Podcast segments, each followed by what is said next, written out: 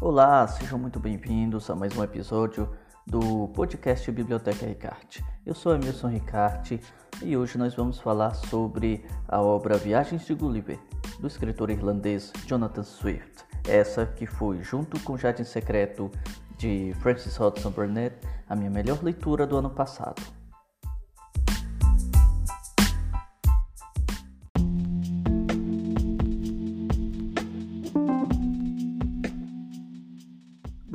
Vamos falar um pouquinho aqui sobre essa figura chamada Jonathan Swift. Eu vou pegar aqui a cola da minha edição da Penguin Companhia. E, bom, o Jonathan Swift nasceu em Dublin, na Irlanda, em 1667. Ele estudou, após a morte do pai dele, na Kilkenny Grammar School e no Trinity College. E ele até sofreu algumas, é, algumas expulsões, por assim dizer, e só conseguiu se formar por favor especial mesmo. Ele não se dava muito bem com os outros. E toda essa ferocidade e atritos ele ia levar pro, por toda a vida dele. E bom, nosso querido Swift foi amigo de pessoas ilustres como o Visconde Bolingbroke e, claro, o poeta Alexander Pope. É interessante ver que o, o escritor ele era muito ativo na política, tanto é que ele escrevia muitos panfletos satíricos, atacando mesmo os partidos de oposição. Ele que de início era do partido dos Whigs, que era do Partido Liberal, mas deixou ele e passou para o Partido dos Tories, Partido Conservador. Isso tudo por conta de uma questão de que os Whigs estavam apoiando uma outra leva de protestantes, protestantes não conformistas, que atacavam diretamente o anglicanismo, que era o que ele a doutrina que ele seguia, por assim dizer. Bom, ele, como eu disse, ele sempre foi muito envolvido com a questão política, tanto é que ele fez é, panfletos, inclusive um panfleto que causou escândalo. Depois eu vou até dar uma olhadinha aqui no nome desse panfleto, mas ele colocou inclusive isso impresso numa cena da primeira parte do Viagem de Gulliver. Bom, o Jonathan Swift ele publicou em 1726 a primeira edição do Viagem de Gulliver, inclusive passou por muita, muitos problemas de edição, com os editores com medo de represália política por conta de alguns trechos que foram alterados por, pelo editor dele e ele, através de um amigo, é, enviou cartas se queixando. Inclusive essa carta ela foi transformada na carta do Capitão Lemuel Gulliver ao primo Simpson, que trata dessa queixa de alterações na sua obra.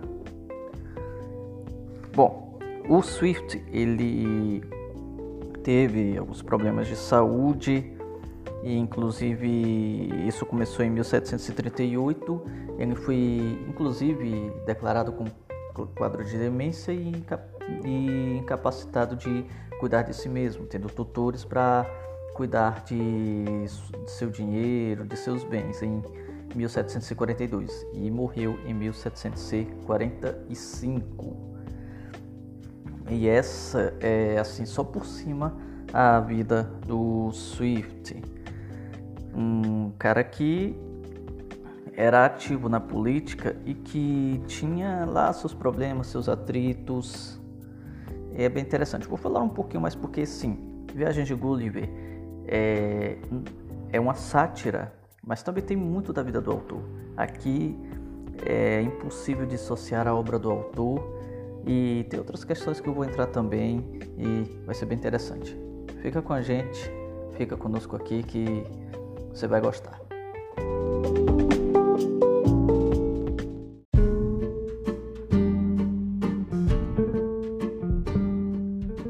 Bom, para início de conversa, a edição que eu tenho aqui, é, entrando já na obra em si, vamos começar pelo livro. A edição que eu li foi da Penguin Companhia, traduzida por Paulo Henriques Brito, com prefácio do grande George Orwell e organização, introdução e notas de Robert e Maria Júnior. Edição essa que foi publicada no ano de 2010. É bem interessante, lendo aqui é, esses textos aqui de apoio, que aliás quando eu li no ano passado eu cometi a falha de não ler esses textos de apoio.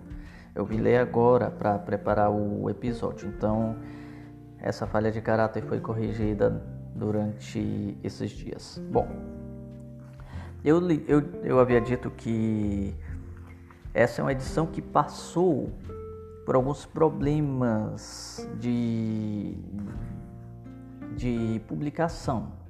Porque o Swift, ele sempre foi um cara muito ativo na política. Então ele já havia lançado alguns panfletos satíricos.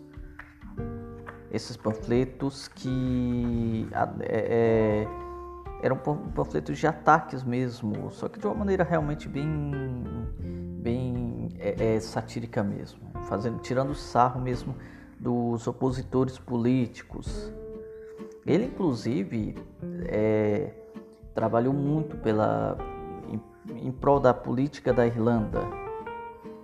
E é interessante que ele, quando o governo da época foi deposto com a morte da rainha Ana e os Tories saindo do poder e sendo perseguidos, ele retornou para a Irlanda e ele esperando receber lá uma boa uma gratificação, uma bela de uma posição, ele recebeu o cargo de decano na, na, na Catedral de São, de São Patrício. E ele ficou extremamente chateado. Ele trouxe realmente todo esse amargor dentro da viagem de Gulliver, dentro da obra dele toda essa insatisfação por ter recebido algo inferior ao que ele imaginava merecer receber por tudo o que ele fez é, em termos políticos pela, pela Irlanda. E, inclusive, é bom até citar isso, ele combateu um golpe de Estado. É, assim, ele combateu um, um, um, processo de, em que iria arruinar a Irlanda. A Irlanda já estava passando por problemas é, sérios, né, por coisas que diminuíam o poder econômico da Irlanda e coisas que o próprio parlamento estava é, britânico havia aprovado, né, havia aprovado e que deixava é, o país economicamente frágil. E o que acontece? Existiu uma manobra política que fez com que uma determinada nobre ela subornasse um parlamentar. E esse parlamentar ele iria comprar patentes para cunhar moedas. A moeda irlandesa em fibras de cobre, em uma fibra inferior à que era cunhada antes. Isso acabaria fazendo com que a moeda desvalorizasse ainda mais e ele sairia ganhando rios de dinheiro por cima disso. E isso arruinaria ainda mais a Irlanda. Aliás, o nome do camarada aqui é o William Wood. Olha só o que diz aqui esse trecho é, da, da, da introdução do Robert e Maria Júnior. São menos importantes, porém, e igualmente visíveis no livro, algumas das manobras políticas de Swift durante o período em que, tendo voltado à Irlanda, aposentou-se da política londrina. Uma das realizações políticas que Swift mais se orgulhava era a tentativa de derrotar um esquema conhecido como o meio penny de Wood, tendo oferecido à duquesa de Kendall um suborno colossal, William Wood obteve em Londres uma patente para cunhar 360 toneladas de cobre como moedas irlandesas de meio penny. Essa manobra lhe proporcionaria muitos milhões de libras em termos de dinheiro moderno. Os irlandeses perderiam uma quantia quase equivalente de seu poder de compra, já reduzido ao menos nos mercados estrangeiros, porque a liga metálica inferior, utilizada nas moedas, sem dúvida seria rejeitada por muitos. A tramóia foi inteiramente conhecida e aprovada em Londres. E do ponto de vista de Swift e de outros, ela representava mais uma manifestação da velha tirania econômica exercida pela Grã-Bretanha contra a Irlanda. Em fevereiro de 1724, Swift assumiu um de seus inúmeros disfarces literários e promoveu uma campanha contra a negociata, assinando-se William Drapier numa série de seis cartas publicadas no período de um ano. Swift ajudou a acirrar os ânimos dos irlandeses contra o plano de Wood, correndo sério risco de ir preso por calúnia sediciosa. Em agosto de 1725, a patente de Wood foi cancelada. Swift e o parlamento irlandês comemoraram. Olha só a, é, é, o quanto ele contribuiu, inclusive, para o cenário econômico da Irlanda não ir à, à bancarrota, não ir realmente para o ralo. Aí você vê o tamanho da importância dele nesse, nessa questão aí. Um outro ponto interessante, eu quero ver até que se eu acho, o próprio Orwell, na sua introdução, ele fala de uma sátira que o Swift fez e que está presente num episódio bem específico. Esse, episódio que inclusive é sobre o quando o Gulliver, o Lemuel Gulliver está na ilha de Lilliput. Mas vamos chegar já já lá. O que acontece? O livro ele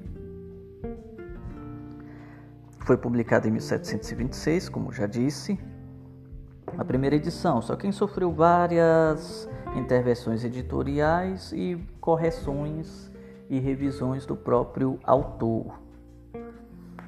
Inclusive até expliquei aqui, quem usa é, Robert de Maria Júnior, ele explica aqui que foi usado que, que foi usada a edição, a primeira edição, só que com as correções que havia de, de punho nos outros manuscritos que o próprio Swift fizera. Então a gente tem algo mais próximo possível das intenções do autor. O que acontece? Esse livro aqui ele é dividido em quatro partes, onde ele viaja para na primeira parte para o reino de Lilliput, ele transita entre Lilliput e, e outro reino, se eu não me engano é Laputa, eu não, não lembro aqui, mas eu vou dar uma olhadinha, eu vou conferir já já aqui. Mas ele viaja a Lilliput. E o que acontece? Lá ele conhece pessoas extremamente pequenas. É, disse que os liliputianos eles são 12 vezes menores do que o narrador. Isso é o que o Lemuel Gulliver ele fala. Então o que acontece? Ele viaja para lá, ele viaja no seu navio, lembrando ele é casado ele tem sua família que ele deixa na Inglaterra e como todo relato de viagem, como toda obra e romance de viagem, ele vai, ele vai para sua primeira viagem e acaba sendo tragado pela força, pelo desejo indomável e quase irracional de navegar e conhecer outras paragens. Isso, o nosso narrador aqui, o Lemuel Gulliver, ele não escapa. Ele, inclusive, ele também é um cirurgião. Ele é um médico que ele acaba trabalhando nesses navios. Bom, ele passa por esses por esse reino onde ele conhece só que onde ele acaba naufragando por lá. Só que quando ele acorda desse naufrágio, ele acorda todo amarrado. Ele é levado para lá, ele é sondado pelo rei, por sua corte, ele é aprisionado num templo que caiu em desuso, num, num templo abandonado que inclusive faz um certo paralelo à capela de Westminster, que fica em Londres. Lembrando que uma boa parte da vida política do Swift foi em Londres. Bom, daí ele fica um bom tempo lá, ele cai nas graças do, do povo, ele acha realmente aquele povo muito frágil, muito delicado.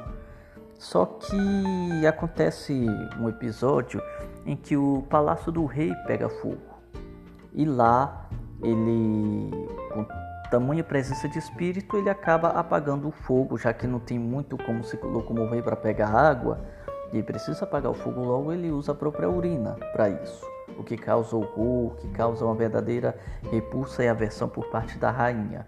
E daí que está o contexto de que o Swift colocou nessa passagem é, o fato de uma sátira que ele fez contra partidos inimigos e que causou certo escândalo na corte.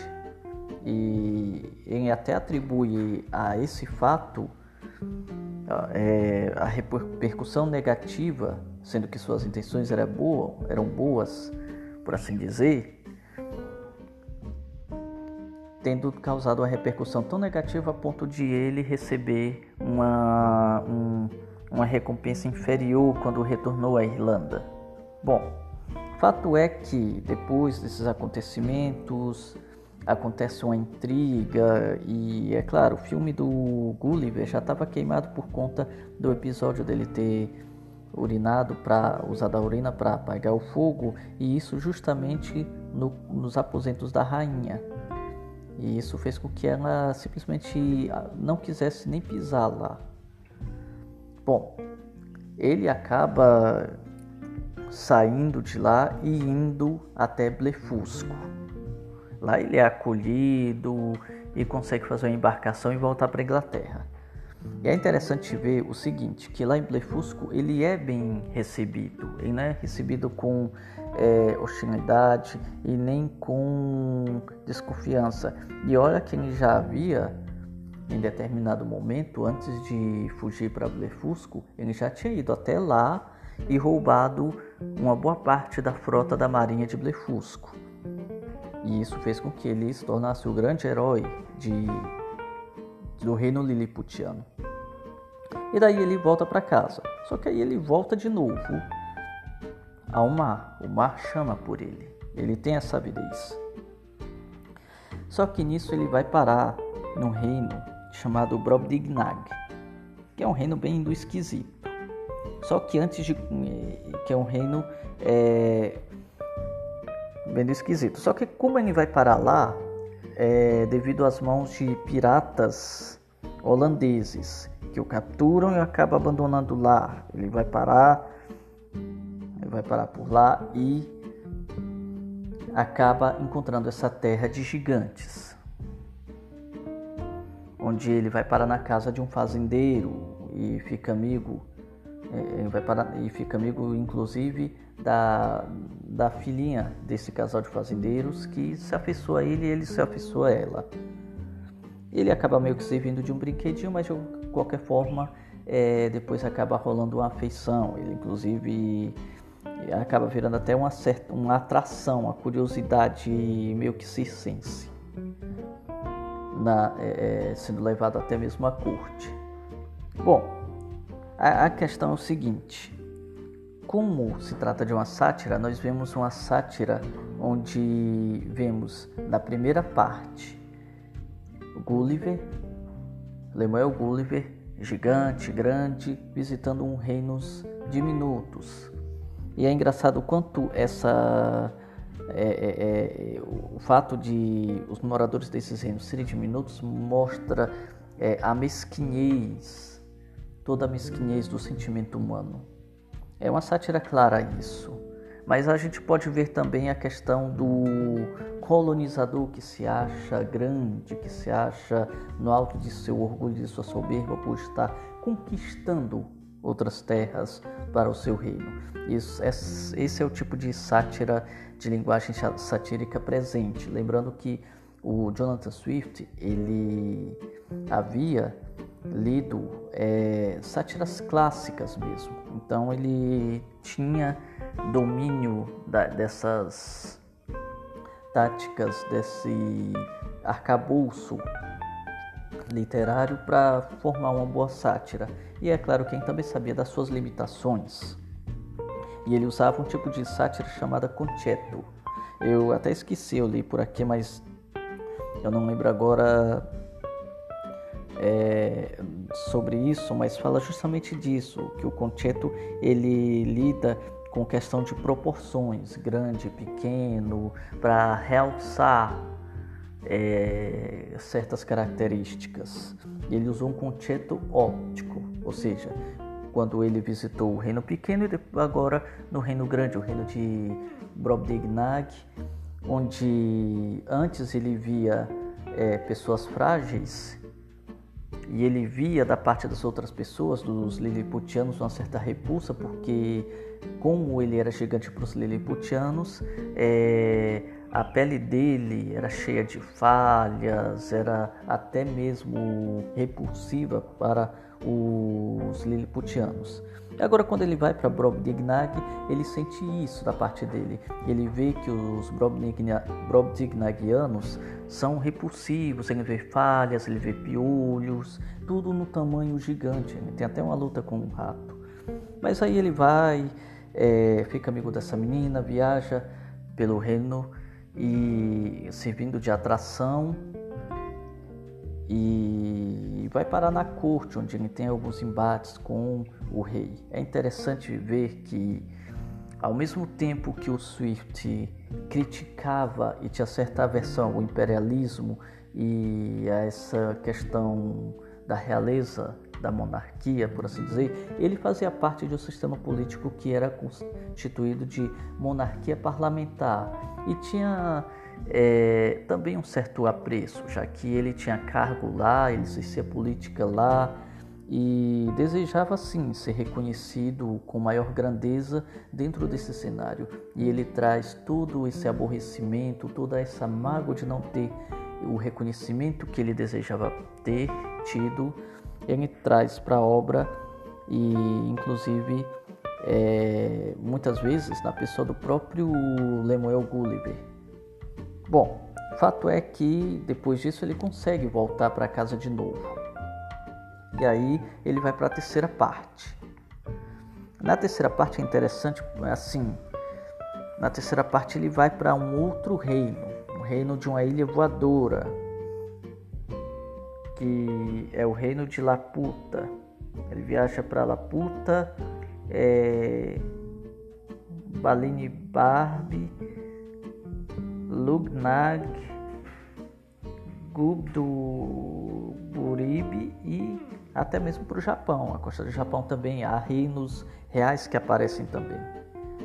Bom, fato é que ele viaja para essa para esse reino aéreo onde os cientistas lá são meio loucos, né? trabalham em coisas absurdas é, é, em coisas assim meio nada a ver, são muito absurdos naquilo que é abstrato. Tanto é que para chamar a atenção deles é necessário bater com um balão na orelha e na boca para que vire e preste atenção. E só que eles são gênios na astronomia e na matemática, só que eles são muito absurdos em pensamentos milhares. É uma crítica até à questão da filosofia em si e, de, de, e da ciência mais abstrata.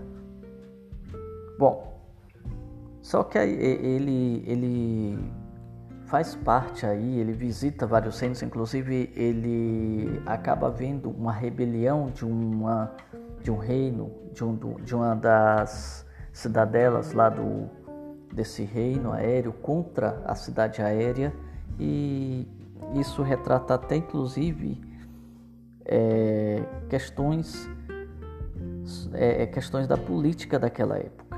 É claro que a parte 3 ela não fez muito sucesso, vamos dizer assim, é considerada por muitos críticos e leitores como sendo uma parte mais fraca, justamente por ter muito é, é, mais toque da política contemporânea de Swift do que de algo mais abrangente, o que acontece com as partes 1 e 2 e com a parte 4.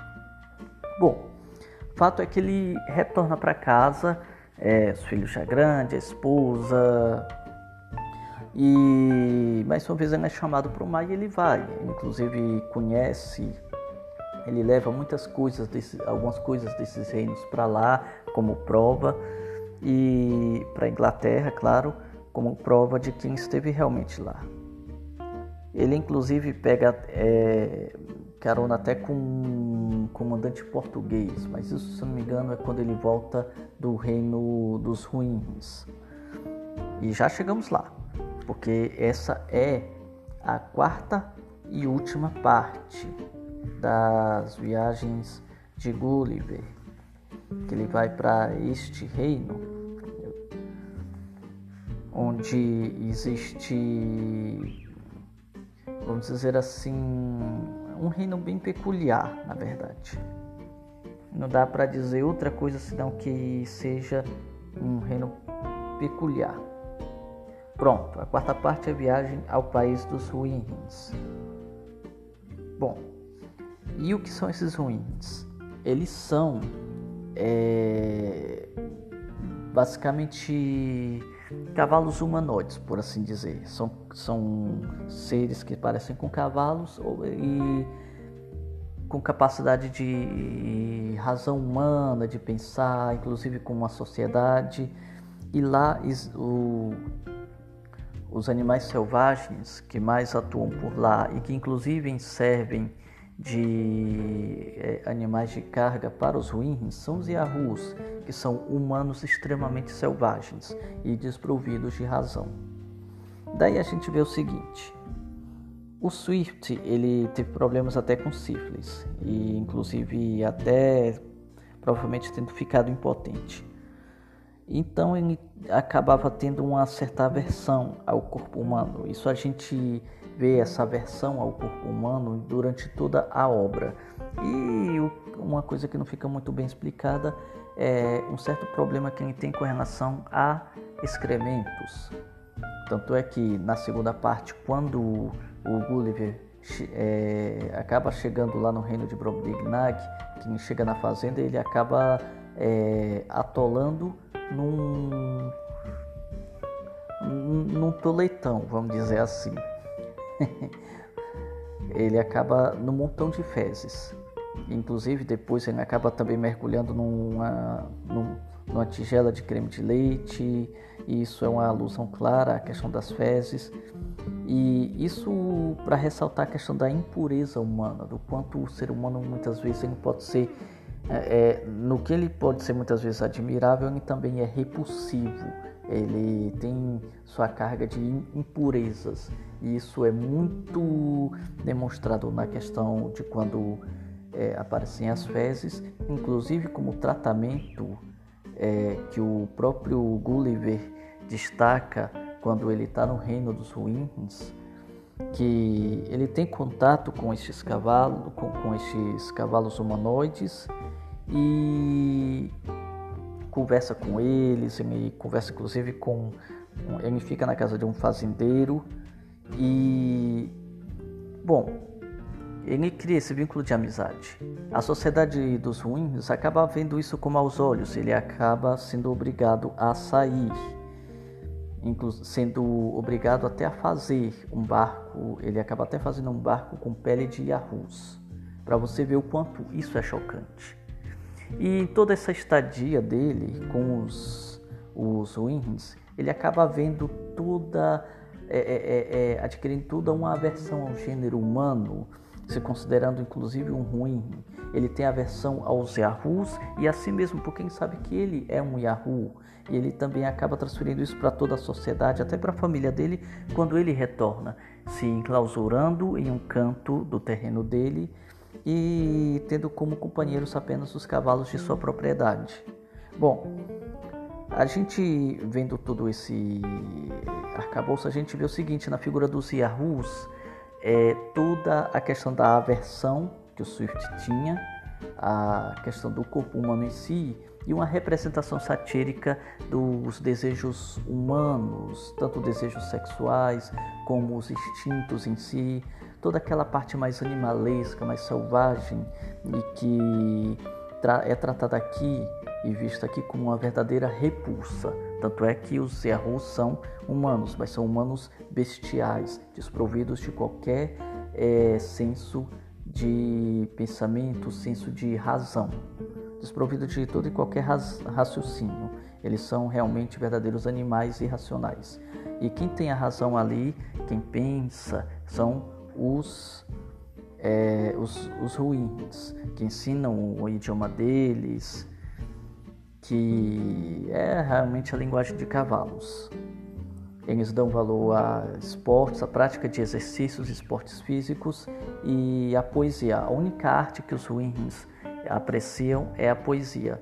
Ele elogia a poesia dos ruins porque diz que é uma poesia mais econômica. Só que infelizmente o Swift, não, o gênio dele não conseguiu, já que ele não era filólogo, então não tinha como é, montar uma poesia, um poema na língua dos ruins. E nisso a gente tem uma quarta parte cheia de amargura, de pessimismo, que é como o livro acaba terminando. Ele não traz um quê de esperança, ele simplesmente termina com um clima de pessimismo. E isso vai incomodar mesmo o leitor. Mas é necessário para todo o, o entendimento da obra entender isso, que é uma sátira, uma sátira política e social que o Swift fez com maestria. O George Orwell, no seu prefácio, ele fala muito sobre isso, sobre como ele simplesmente não concorda com muitos pontos de vista do próprio Jonathan Swift, mas ao mesmo tempo ele foi cativado pela obra. E isso é mérito da obra, do talento do Swift. E ele traz no final da, do, do, do seu prefácio essa questão: quantas vezes nós não somos conquistados por uma obra literária ou por uma obra de arte ao mesmo tempo em que nós simplesmente não suportamos quem as criou ou a sua linha de pensamento, por assim dizer. Você pode não gostar das ideias é, de um determinado autor ou artista, por assim dizer, e ainda assim será arrebatado pela sua obra. Isso é mérito da obra. E Viagens de Gulliver tem esse mérito de ultrapassar a época do Swift, século XVIII, e chegar a nós com uma atualidade chocante. E as sátiras, ela tem esse poder. As sátiras têm esse poder de ultrapassar gerações, porque ela sempre vai ser atual, inclusive uma sátira política como essa. E principalmente na época do, do Swift, que onde nós víamos algo que não é tão estranho nos dias de hoje, que é a religião unida com a política, e isso causando sérios problemas. É, se a gente for ver, a Inglaterra tinha um sério problema de briga entre católicos e protestantes, e quando um subia ao poder, perseguia o outro, é, é, é, perseguia a outra classe religiosa, e utilizando-se da política e do poder para isso. Então isso é bem entranhado na obra do Swift. Tem muito do próprio Jonathan Swift aqui, tem, tem muito da política da época, mas não para por aí. Isso transcende, porque existem aspectos políticos sociais que até hoje existem e que sempre existiram, por assim dizer.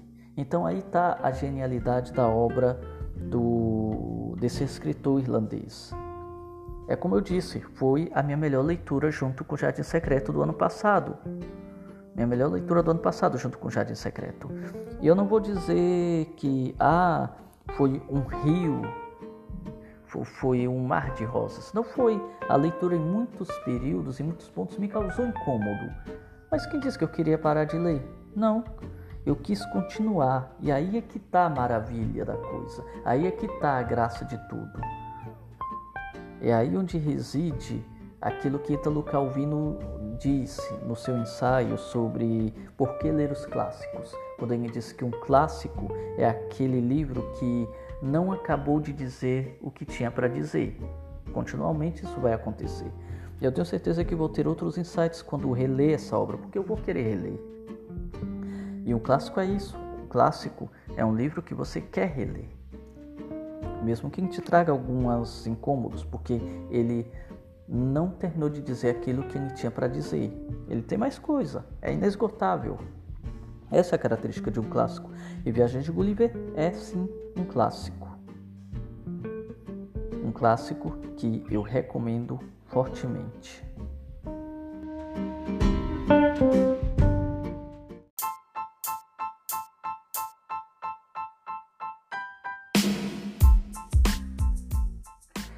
É isso aí, meus queridos ouvintes. Nós encerramos por aqui esse episódio, retomando a nossa programação normal.